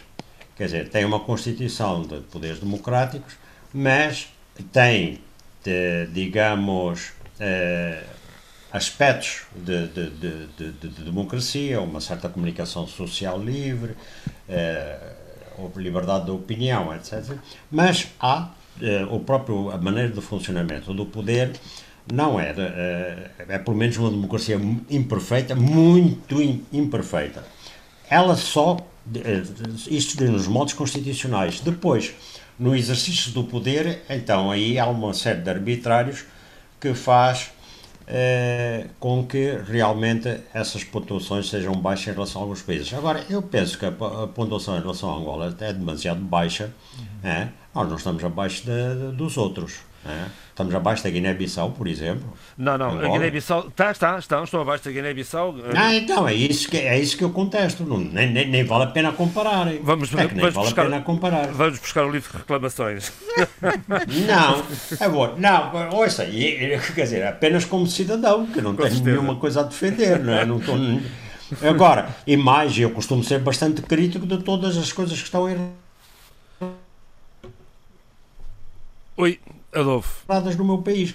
Agora, isso aí, em moldes, é, é credível para os outros. Agora, para Angola não é credível. Muito bem. Olha, Adolfo, eu aproveito e que está. por cima, eu não tenho a exemplo, diga, diga, diga. Não, estava a dizer que Ah, aproveito. Já agora que estou no uso da palavra, É isso. eu Vamos, aproveito mesmo. vamos lá falar Então, da, da eu oposição no seu país que se vai juntar para ver se Vou- Não, mas antes poder. disso, antes disso, tenho uma nota. Exatamente, mas antes disso, eu quero lembrar que, é, que três atletas negros, dois de origem africana Sim, e um de senhor. origem cubana, Muito deram a. Portugal três medalhas de ouro nos campeonatos de pista coberta realizados na Polónia. Sem dúvida. É muito bem. Mas muito espera, bem não é lembrado. isso. É que, não é por isso. Não, não, não. Eu invoco isto é por uma razão. Portanto, é Aurel Dongmo, camerunesa de origem, lançamento de peso, Pedro Pichardo, cura- cubano de origem triplo salto, Patrícia Mamona, de origem angolana, triplo salto. Nascida, nascida esta- são, são aqui em Lisboa, Patrícia Mamona. Nasceu em Lisboa. Sim, mas o papá dela é. é Está bem, é angolano e mamã também. Ah, e a mamãe também. Então, é. Mas nasceu na freguesia e- de e há São João de. Arroios. Oh, exatamente. Eu quero lembrar, por exemplo, que eh, a Auriol Du- Dungmo e a Patrícia Mamona são ah, atletas do Sporting. Bom, bem, não é por eu ser do, do, do, ser do meu clube estou a dizer isso. Mas porque também o, o, o, Picharro é, é do Benfica. Bom, ah, mas eu estou a invocar este acontecimento porque ele é muito importante no atual contexto político português. Né? É- é um contexto em que apareceu um, um partido de extrema-direita, não é? E, e, e sabe-se bem como é que esse partido corporiza o pensamento e as atitudes xenófobos e racistas eh, que estão dispersas na sociedade portuguesa. Né? E, é, e, é, e, sabemos bem também como é que se manifestam essas, é, é, é, essas atitudes e esse pensamento. Né? Por vezes aparecem e com virulência. Bom, mas se eu estou a evocar esta proeza dos três atletas negros de várias origens que representaram Portugal, eh, não é porque tenha grandes ilusões que isto vá servir para lição para indivíduos fascistas ou para indivíduos que têm ideias raciais bem ancoradas, não. Mas talvez eh, sirva para muitos preconceituosos se interrogarem sobre a razão do seu preconceito. Bom, mas agora vamos então vamos lá então, à política interna. Vamos lá, está a fervilhar. A, política interna. a oposição a em Angola é está a fervilhar. Está, está a fervilhar, já está a fervilhar há uns tempos, e agora com mais razões em, reação às propostas de reformas da Constituição, da qual falamos bastante na última, uhum. Eh, no último programa. Bom, eh, a, a, oposição reage em conjunto, quer dizer, já tínhamos falado de, de, nisso, que elas eh, se, estão em vias de fazer uma plataforma de entendimento pré-eleitoral, mas, e já tinham feito uma conferência em, em público, é uma conferência comum, e voltaram a fazer Chivuco Vuco, eh, Justino Pinto Andrade e, e, e, o líder da UNITA, e, para criticarem eh, a, a, a revisão constitucional. Eh, mais duro parece ter sido Chivuco Vuco, que diz que se trata apenas de uma revisão constitucional. Mas eh, o que é certo é que eh, está a provocar grande debate nas redes sociais e mesmo na televisão Alô, Adolfo? Massada. Bom, vamos. Ah, cá está, Adolfo. Recuperamos. Inovações, etc., da independência do Banco Nacional e por aí fora. Mas, diga. Não, continua, de repente tá? podemos. Continua, Alô? continua, faz favor. Sim, sim. Pode prosseguir, Adolfo. Pois, não, é, mas que. Mas que realmente depois se vê nas. É, depois. Isto hoje. Vários a ligação com o Adolfo não está nada fácil. Vamos ter que passar em frente. Eu peço desculpa ao Adolfo, mas eh, não, não há condições para podermos continuar a ouvir para já. Vou, vou, vou, vou passar ao Eduardo Fernandes uh, para, para, enfim, uh, aqui debatemos um pouco e, e refletimos sobre o regresso de Domingos Simões Pereira, previsto para este fim de semana, para, para esta sexta-feira, a Bissau. Eduardo. Eu acho que é uma grande notícia. Hein? Uh, eu, repito-me sempre quando digo uh, relativamente à, à, ausência do, do presidente do PIGC. O general, o general, um general deve estar perto das suas tropas e, portanto, o lugar do, do, do presidente do PIGC é junto dos seus, dos seus militantes, não é? E, portanto, o seu regresso era desejável e felicito Domingos Simões Pereira por tomar essa iniciativa de regressar, de facto, à base e, e dar outra dinâmica a, ao, ao, seu partido, ao PIGC. Portanto, é, é, é algo positivo, extremamente positivo. Uh, felizmente, não, não, não, o, a presença de, de Domingos Simões Pereira em Portugal não é por motivos de saúde, felizmente. Portanto, uh, o regresso é natural, desejável e, e, certamente que uh, irá implementar uh, uma outra dinâmica ao próprio partido.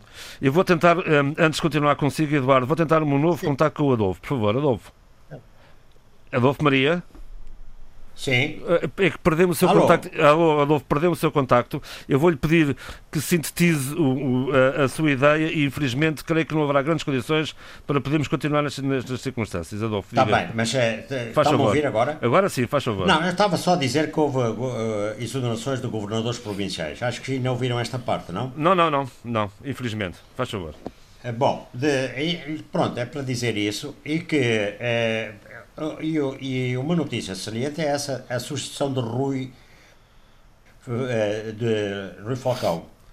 Está-me a ouvir? Estou a ouvir, estou, sim, sim. Sim, e, então, que ele era governador de Benguela, onde tinha feito, digamos, bastante eh, uma, uma política que tinha o apoio das populações, mas também tinha uh, provocado uh, grandes engulhos em algumas personalidades. Pois bem, o, o governador da Huila, Luís Nunes, que tem feito um, um, excelente trabalho na Huila, foi agora nomeado para substituir Rui Falcão em Bengala. Eh, em, em Benguela. E Nuno uh, Bernabé Dalla, de, que, que, era o vice-governador, uh, ascende, ascende ao cargo de governador da Huila.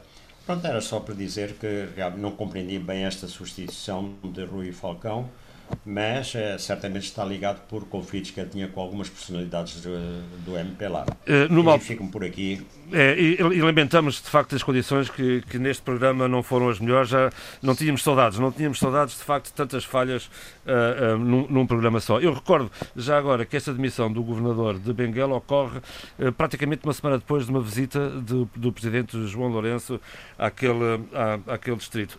Bom, um, Eduardo, um, vou, vou continuar por, por si, para além do, da, da, do regresso de Domingos Simões Pereira, um, o, há, há prevista para o fim deste mês, está prevista para o fim deste mês, para o último sábado, uma marcha uh, contra a presidência do Mário Sissoko Embaló, já com Domingos Simões Pereira em Bissau. Exatamente.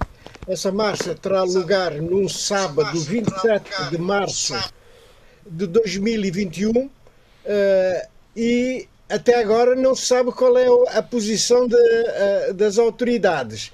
Uh, Receia-se que possa vir ser embargada, mas hum. até agora não há qualquer, digamos, sinal que isso venha a acontecer, já que uh, ninguém foi notificado, né? os promotores da marcha não foram notificados. Portanto, em princípio, uh, a marcha irá realizar-se no sábado 27 de março e, e, e esperemos que corra tudo bem e que se evite eh, qualquer confrontação com essa mesma marcha, não é? E, portanto, receio, o receio que eu tenho pessoalmente é que possa, possa uh, ser, uh, utilizarem as forças policiais para, para impedir, digamos, uh, que a marcha tenha, tenha sucesso e que possa, possa sair à rua e manifestar-se. É essa a maior preocupação, de facto. Uma marcha convocada pelas redes sociais, como é habitual nestas circunstâncias. Exatamente, exatamente. Ora bem, da atualidade de, de Cabo Verde, hum, há aqui uma questão que, uh, que, que, é suscitada na edição desta semana do jornal A Nação, que tem a ver com duas nomeações para a Bolsa de Valores de Cabo Verde, que eventualmente que, que poderão ser ilegais, uh, e vamos saber porquê, José Luís. Dessa, dessa, dessa questão, hum. uma questão negativíssima, negativíssima, eu quero dar uma boa notícia. Então. É que houve a recepção, parece-me que na madrugada deste dia 12 de março, das primeiras vacinas, no lote de 24 mil vacinas. não tem nada a ver com as demissões, não, não tem nada a ver com as admissões na Bolsa, portanto. Estamos a falar das vacinas. Vamos passar okay. para isso. E, isso é uma, Começa por uma coisa, uma amigo passa para outra fica baralhado. Uhum. E, uh, portanto, o, o, a campanha de vacinação vai começar no dia, uh, uh, portanto, tenho aqui 12 de março de 2021.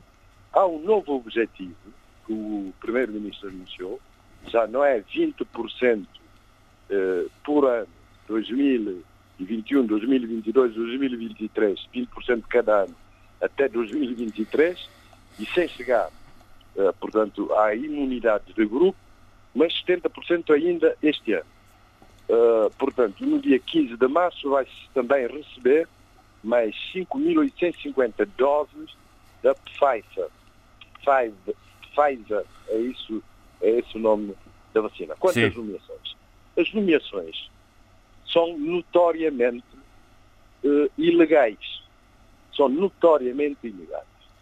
Uh, falo das nomeações de Miguel Monteiro para a Bolsa de Valores, Carlos Monteiro para o Parque Tecnológico, a Rickson Cruz para a Auditoria Geral da Bolsa de Valores, João Fidalgo e Suel Santos para administrador executivo e administrador suplente do Fundo Soberano, a Dargisa Vaz, João Fidalgo, Ednei Cabral, Sueli Santos para o Fundo Soberano para Garantia do Investimento Privado. Porquê? Porque a legislação é extremamente clara.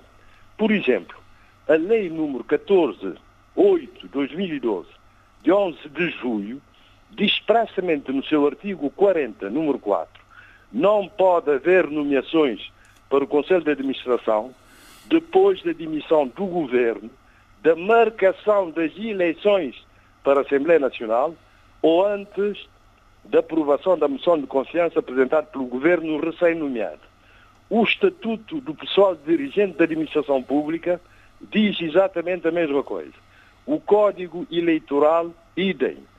A lei que regula as entidades uh, reguladoras independentes também é a mesma coisa. Eu não sei como é que se caiu, portanto, nessa, nessa, nessa violação grave de várias. E agora? Leis. E agora, portanto, Zé Luís? Não, portanto, e... o que é que o, o Ministério das Finanças, o, o, o, jornal A Nação, que é o jornal que tem tratado essas questões, tinha publicado um artigo anterior. E, nesse sentido, o ministro adjunto, o ministro das Finanças, e, portanto, achou que devia pedir um parecer uh, à, à Procuradoria-Geral da República. Uhum. Eu não sei o que é que a Procuradoria-Geral vai dizer, mas é. só tem a dizer que essas nomeações são ostensivamente ilegais.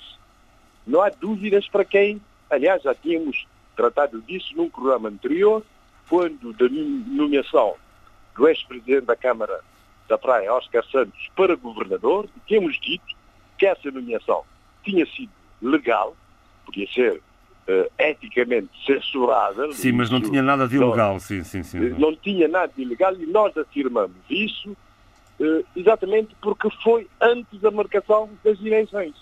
Portanto, todas essas nomeações. E agora há uma coisa interessante em Cabo Verde. Não há uh, nomeações, não há lançamento de primeiras pedras, mas há, digamos, inauguração de coisas que deviam constar de programas, plataformas eleitorais. Estou a falar, por exemplo, não estou a falar, por exemplo, da recepção das vacinas hoje de madrugada, que teve presente o Primeiro-Ministro e várias entidades. Estou a falar, por exemplo, da construção do aeroporto eh, internacional eh, de Santo Antão. Internacional, em que se apresenta um bem. projeto, em que se apresenta um projeto sem outros estudos, está a ver? Oh, Zé Luís, é mais, um projeto, é mais um projeto de dezenas deles nos últimos 30 anos. Exatamente, dezenas de projetos Exatamente. que deviam constar de plataformas eleitorais para as coisas que o governo não cumpriu neste mandato, que estavam previstas. Nem este governo, nem outros governos prometeram a mesma coisa também. Prometidas e não cumpridas, mas que pode prometer para, para, para o seu na sua plataforma eleitoral se for eleito. Está a ver? Na plataforma eleitoral para ser eleito, se, for, se o povo assim o desejar.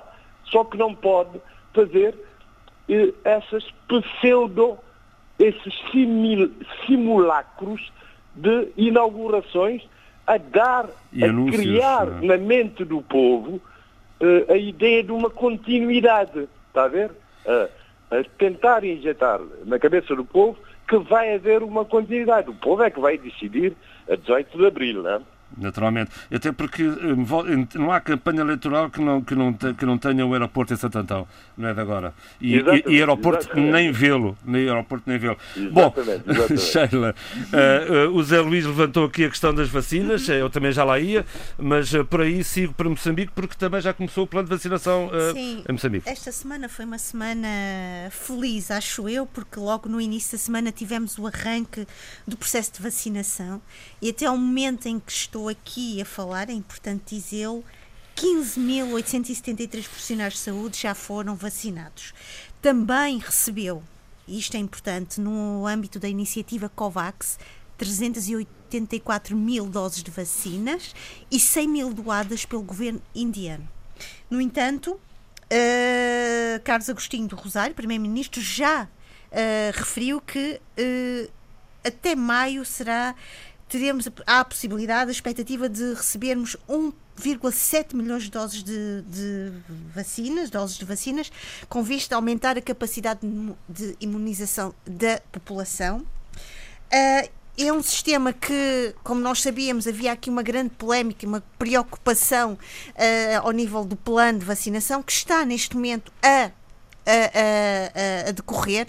Contudo, ainda, se não estou ontem ouvi havia há alguns problemas em termos de, de, de, de sistema de vacinação, ou então isto é, vou ser mais uh, explícita, uh, uh, a entrega de vacinas em determinadas províncias, em determinados espaços, devido à dificuldade de, de, de, mobilidade, ao estado das estradas, e estou a falar nomeadamente de TET.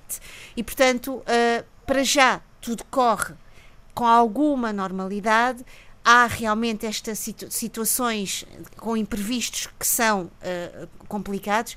Contudo, uh, uh, o sistema de vacinação arrancou. Estamos a. Estamos a. Eu, eu, Alô, de repente. Já está, já está Ok, bom. obrigado. Já está resolvido. Já está resolvido. Pronto. a mim deixa-me muito feliz porque era algo que me preocupava imenso, porque a situação em Moçambique está estava e continua a estar, isto não, não passa de um momento para o outro, a estar no nível de, de desconfinamento.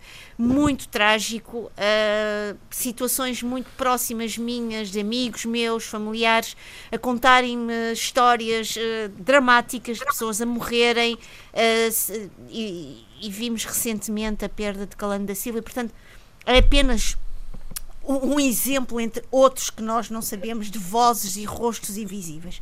E, portanto, este, este arranque do sistema de vacinação em Moçambique é, para mim, bastante feliz e otimista. Também é feliz e otimista uh, uma, uma, um, um, um arranque ou uma evolução, se posso dizer, eu diria mais evolução, ao nível do que se passa uh, no, no que se chama as dívidas ocultas. Ora, muito bem, siga. Pronto. Uhum. Uh, é algo interessante, porquê? Porque o Tribunal decidiu, eu vou usar aqui um termo, libertar 11 réus, uns sob caução, 7 nomeadamente sete sob caução, outros cinco por termo de identidade e de residência. Isto significa o quê?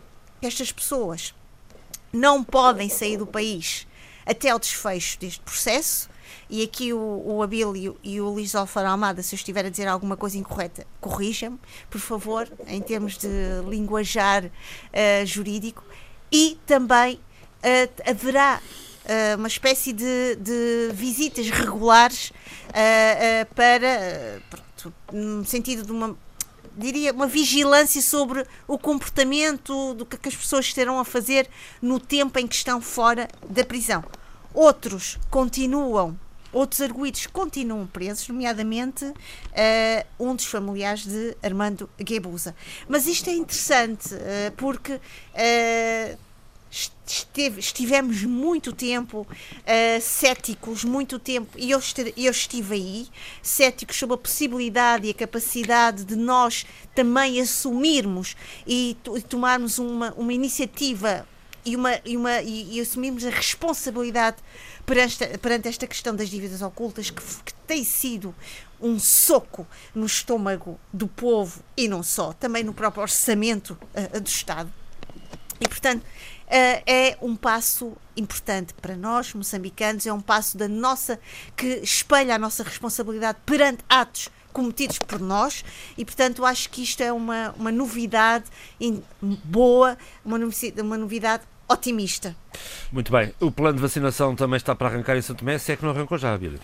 Sim, já arrancou e fiquei a saber, efetivamente, que existe já um plano e que o plano está em, em vias de implementação. Uh, o, o a cópia do plano que me foi remetida está em francês. Eu tive muito cuidado de ler as 53 páginas, muito por alto, não aprofundei, mas há algumas coisas que chamam naturalmente a atenção. Sendo que uma delas, eh, que é fundamental eh, fixarmos nisso, porque é uma questão eh, estruturante para o país, é o facto das opções de vacina que nos couberam por via do mecanismo da COVAX tem que ver com o, o, facto de não termos muito por onde escolher. escolher. Até porque não temos, eh, do ponto de vista logístico, capacidade para armazenar uh, as vacinas uh, que exigem uh, mais constância. Que é o caso da Pfizer. Exato, mais constância de baixas temperaturas. Primeiro. E, segundo, uh, dizer também que grande parte das opções que estão uh, nesta, neste documento são opções uh, que fazem sentido, razoáveis, logo não havendo muito para aprofundar relativamente a isso. Só pedir que haja uma profunda implementação e depois que eh, todos os mecanismos de implementação sejam eh, bastante controlados e, e que eh, sejamos sérios na aplicação do que consta no plano. Porque é que nós devemos ser sérios nessa aplicação? Porque tive feedback da OMS, dentro da própria OMS, que teria havido um atraso na submissão dos, dos, documentos uh, para acesso a essa, ao mecanismo por parte de São Tomé e Príncipe. na situação em que nós estamos, em que necessitamos, de facto e efetivamente, de beneficiarmos desse tipo de mecanismo, não podemos atrasar. Não podemos atrasar. A que é que se deve o atraso, Abílio?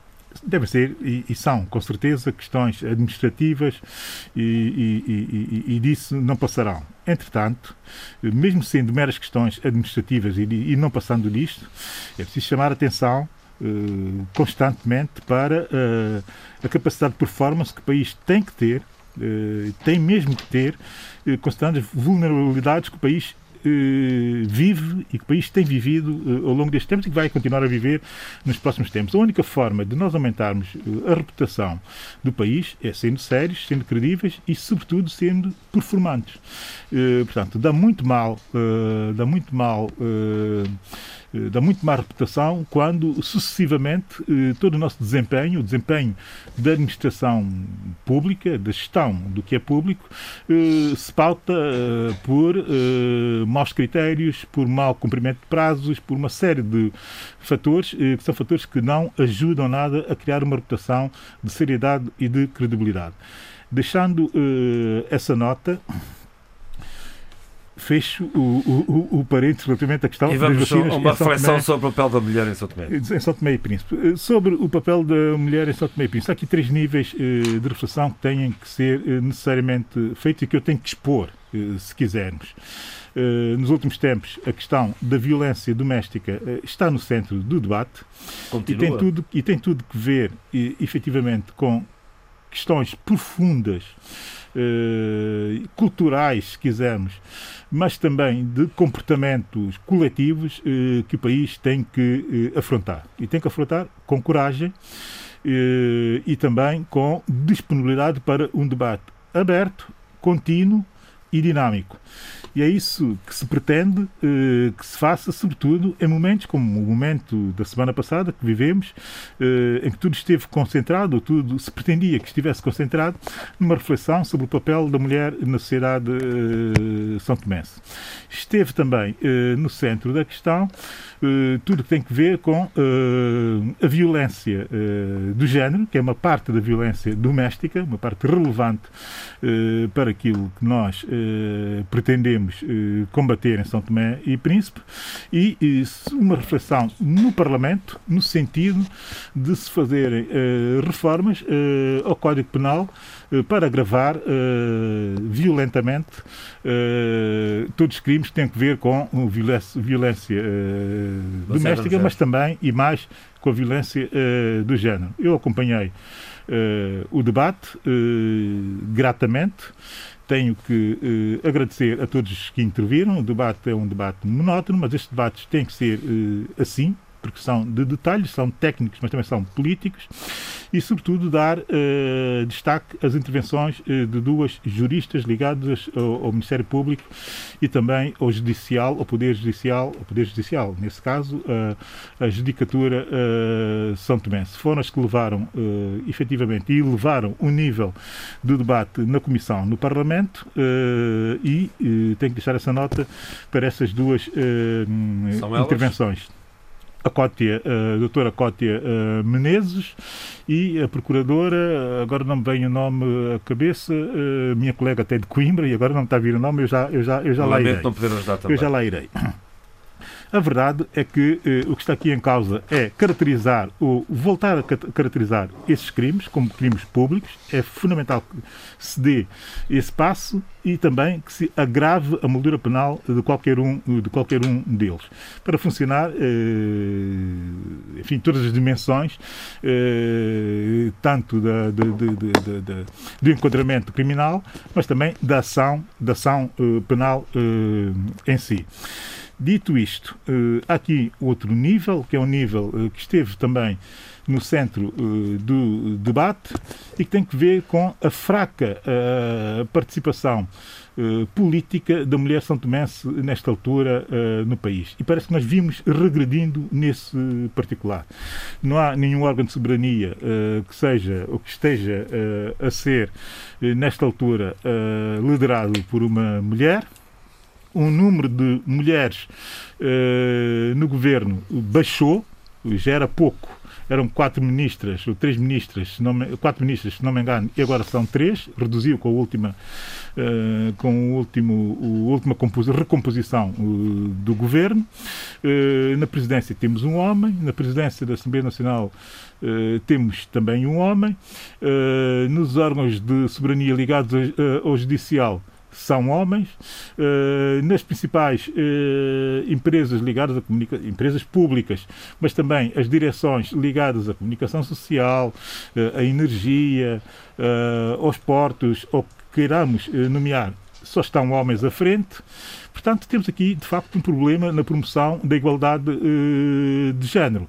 E nessa, nessa perspectiva, achei muito bem que também se tivesse aberto o debate no Parlamento a possibilidade de se avançar para uma legislação uh, que defina e estipule cotas uh, para candidatos a cargos públicos, impondo desta forma e administrativamente uh, aos partidos políticos essa, essa via. O que já está a acontecer em Cabo Verde parece com bons resultados, de acordo com uh, as últimas eleições, com os resultados das últimas eleições autárquicas no país. E também na composição das listas agora para a Assembleia das E também na composição das listas para, para, para as legislativas agora.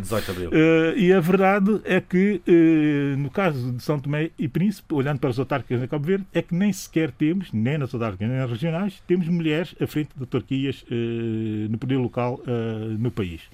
Portanto, o problema é um problema grave e é um problema uh, que tem que merecer, de facto, uma reflexão. É uma reflexão que vai muito contra uh, uma espécie de conservadorismo uh, das elites são tomenses e, e, que nós pensamos que é só mesmo uma questão de detalhes, mas não. A verdade é que temos umas elites profundamente conservadoras e que sempre que há uma espécie de evolução, digamos que civilizacional eh, no país, eh, elas reagem imediatamente a seguir no sentido de fazer com que tudo permaneça como estava ou como sempre eh, esteve.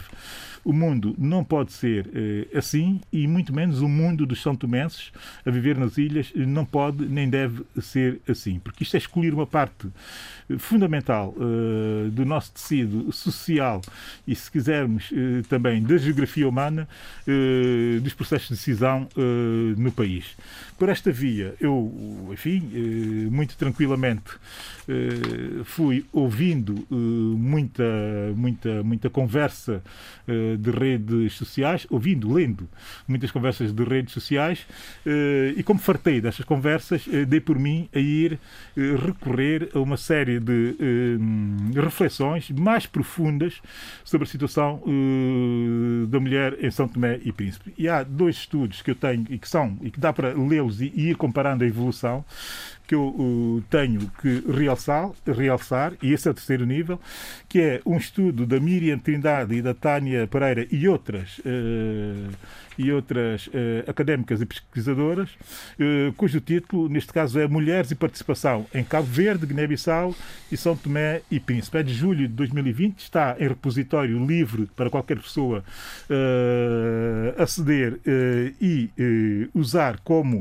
meio de reflexão sobre o problema que é a questão feminina nos nossos países, especificamente em São Tomé e Príncipe, e um outro estudo de 2015, portanto, cinco anos antes, da Lourdes Espírito Santo, é uma, uma, uma tese de mestrado, que é a igualdade de género em São Tomé e Príncipe, entre a realidade e a utopia. Esse é, é, é o título. Estes dois estudos dão bem a dimensão de como nós estamos longe eh, de poder ser eh, uma sociedade progressista no que tem que ver com eh, a aproximação da igualdade de género. Essas duas são tomenses.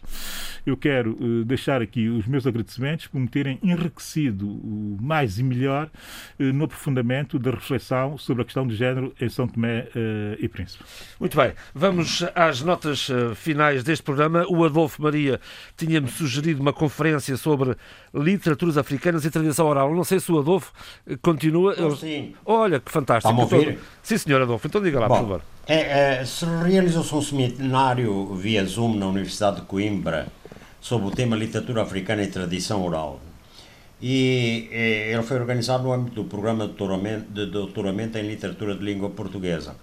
E então, é, partindo do texto A Tradição Viva, escrita, é, esse texto que foi escrito pelo filósofo eh, do Mali Amadou Antigo, Ampaté Ba, a sessão refletiu sobre a importância da tradição oral na literatura africana. Eh, nas literaturas africanas, não é? E, e o seminário contou com Raja Lituinov, que era mestre em línguas e literaturas românicas e consultora de desenvolvimento comunitário em vários países africanos, com Brahima Galissá, um griot, griot oriundo da Guiné-Bissau, detentor da história do povo mandinga, uh, e Zeto Cunha Gonçalves, um poeta angolano que encontrou poesia através da voz humana das tradições orais em Ganguela. E é, foi um seminário muito interessante e, e, e, digamos, inovador neste aspecto de se ir buscar as raízes, a, a literatura, a ligação da literatura oral eh, com as literaturas atuais africanas. Obrigado, Adolfo. Eduardo. Sim, senhor, Eduardo. Uh, eu tenho como sugestão de leitura o, o, a revista Sábado publicou nas últimas três semanas uhum.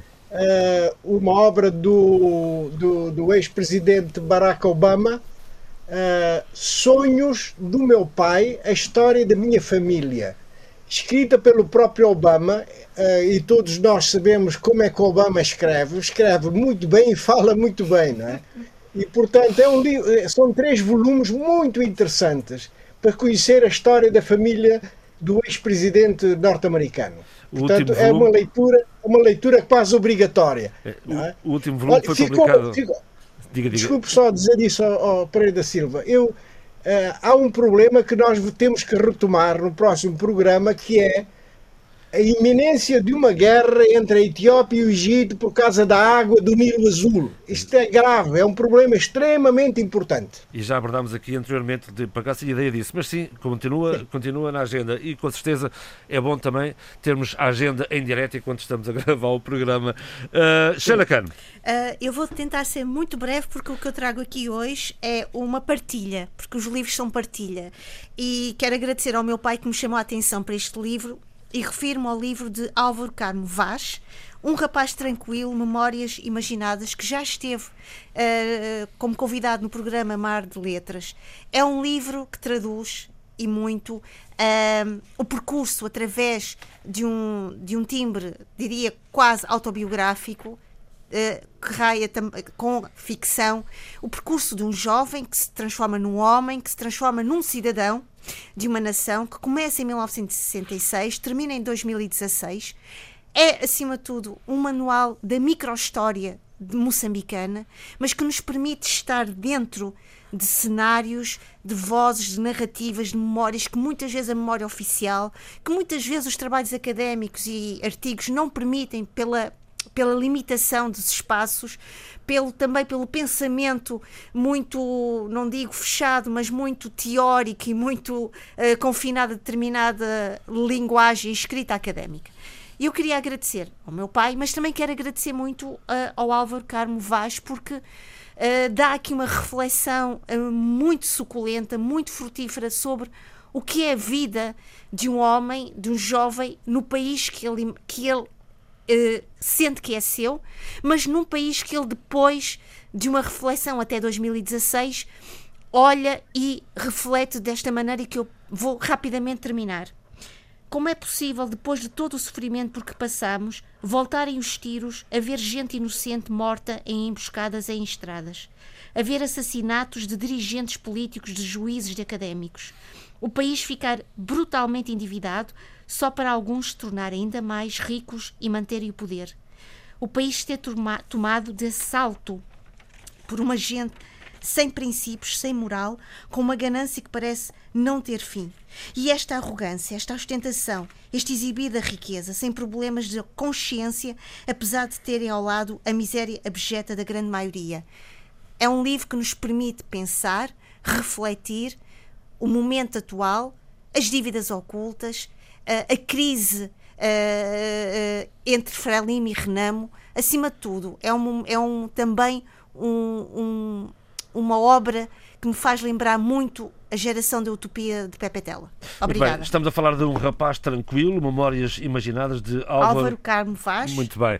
Um, Abílio, com três sugestões, uh, multimédia, diria. Rapidamente, a TV, na semana passada, passou na RTP2 e está uh, no RTP Play, ou seja, está disponível para visualização ainda. Um documentário da Claire Labouré eh, sobre eh, Tony, Tony Morrison. Morrison. e muito focado eh, numa obra específica de Tony Morrison, Beloved, que nós todos amamos, digamos. Magistral. Tony Morrison e os Fantasmas da América chama-se o documentário. O título em original é muito mais interessante. Tony Morrison, Black Matters. portanto, aconselho visualização. Livros. Finalmente, traduzido para português e editado em Portugal, Gayat Spivak, pode a subalterna, a subalterna tomar a palavra. Editado pelo Orfeu Negro, agora, em fevereiro de 2021. A obra é de 1985, uma obra que eu tenho eh, citado imensíssimas vezes desde que estou aqui no debate eh, africano, até porque é o lançamento dessa concessão ou dessa reflexão sobre o subalterno, o lugar do subalterno no mundo e, e, e o lugar da voz do subalterno no mundo é uma obra absolutamente fundamental para os estudos incontornável para os estudos pós-coloniais. Finalmente em português. Não gosta da tradução do título. Também não. Parece-me demasiado. Em inglês uh, é muito melhor. Muito melhor. Parece-me demasiado uh, virado para, para o politicamente correto, até demasiado politicamente correto. É mau eu estar a dizer isto aqui, mas essa que é a grande verdade. Pode a subalterna tomar a palavra, uh, diminui muito a dimensão das palavras da Gaiate Spivak. Depois. Raquel Lima, Ingenuidade, Inocência e Ignorância, Poesia de 2009 a 2019, uh, o primeiro livro da Boca de Incêndio, da editora Boca de Incêndio. O livro é do ano de 2019. Eu quero agradecer a Raquel por me ter oferecido esse livro. Eu já tinha falado sobre ele aqui, que o haveria de adquirir. É, uh, Raquel é uma lisboeta, uh, mas é uma lisboeta de São Tomé, mas também de São Tomé e Príncipe, mas também uma lisboeta de Angola. E eu vou puxar para mim todo o lado do São Tomé da Raquel e vou falar com entusiasmo muito rapidamente sobre a sua obra. Nós temos poeta. E não valia a pena dizer muito mais do que isso, mas a verdade é que São Tomé e Príncipe ganha aqui, com esta obra, que passou muito ao lado do centro da, da, da, da, da reflexão cultural, tanto em Lisboa como nos nossos países, mas a verdade é que Raquel Lima é uma grande poeta em fermentação ou em fermentação se, ou em evolução, se quisermos. Dizer que o livro uhum. tem um livro e depois tem um CD em que é ela dizer a sua poesia em modo spoken word, com música por baixo, é dos exercícios mais elegantes eh, feitos eh, daqueles que eu tive acesso e tem acesso a muita literatura africana, lusófona, uh, e tem tido, felizmente, esse acesso, mas a Raquel vai longe, mas vai tão longe que até me enterneceu uh, saber que existe uma São Tomense a produzir algo com essa qualidade. Portanto, nós, São Tomenses, temos pouca gente a produzir, uh, temos que reivindicar rapidamente a Raquel. Para nós, retirá-la da reivindicação lisboeta e angolana e fazer dela o futuro também da nossa literatura e da está, nossa poesia. Está dado mais este recado. Vamos à música, por A favor. música Ban Weiler, eh, um dos fundadores, eh, com Bob Marley e com Peter Tosh, dos The Wailers, eh, Deixou-nos a semana É passada. uma homenagem que eu faço. Eu queria trazer uma canção de Bob Marley e The Wailers. A verdade é que não fazia muito sentido, apesar da fase em que ele esteve com Bob Marley e com Peter Tosh nos Wailers, era a fase mais interessante e mais genial de Bob Marley. Mas vou trazer uma canção dele eh, dos primeiros tempos de Wailer, mas que ele depois refez em 76 quando saiu do grupo eh, para o seu álbum, que é o álbum seminal do reggae e do até de uma pontinha de dancehall e até de dub, Black Heart Man de 1966. A canção chama-se Dreamland. Dreamland.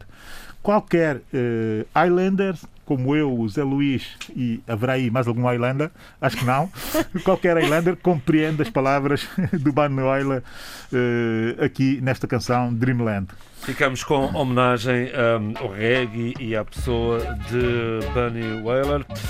Assim se fez o debate africano, com o apoio à produção de Paula Seixas Nunes e Vitor Silva, o apoio técnico de João Carrasco. Eu sou João Pereira da Silva. Fiquem bem.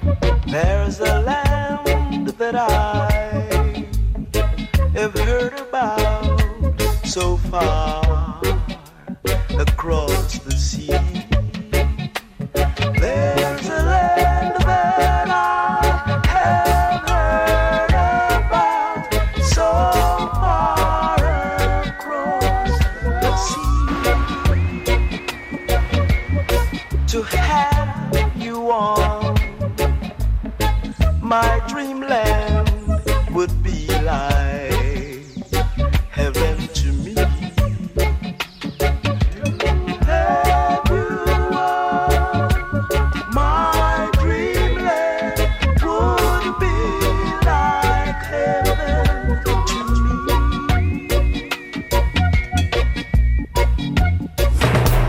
Debate Africano.